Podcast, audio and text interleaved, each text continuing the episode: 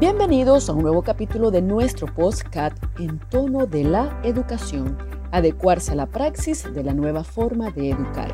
Decía Albert Einstein que todos somos genios, pero si juzgas a un pez por su habilidad de trepar árboles, vivirá toda su vida pensando que es un inútil.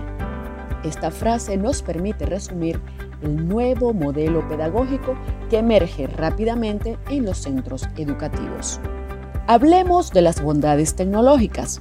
Estas buscan potenciar la inteligencia múltiple, la inteligencia emocional y el aprendizaje cooperativo. La formación y uso de las tecnologías de información y comunicación, conocidas como las TIC, permite extraer de cada alumno sus mejores resultados y a cada docente mantenerse actualizado e ir más allá de los conocimientos adquiridos.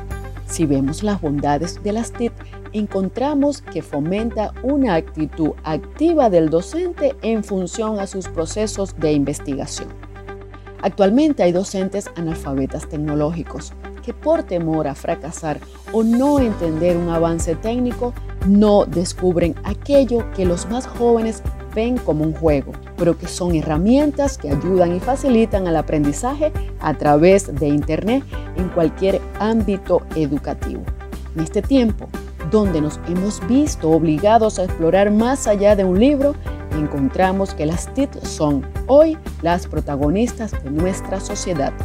De pasar de una pizarra análoga a una digital, donde la educación busca ajustarse y dar respuestas a las necesidades de cambio de su entorno, para garantizar la preparación de las nuevas generaciones a través de la alfabetización digital, los materiales tecnológicos nuevas fuentes de información y el uso de las TIC como instrumentos de investigación acorde a la necesidad.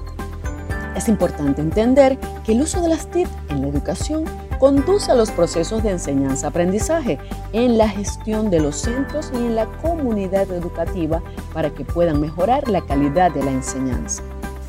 Un docente tiene la posibilidad con las TIC de generar contenidos educativos según los intereses o particularidades de cada alumno. Se puede adaptar a grupos reducidos o incluso a un solo estudiante. Pensar en las TIC es hacer la educación en mayúsculas y en las nuevas maneras de aplicar las nuevas tecnologías al proceso de aprendizaje de los estudiantes.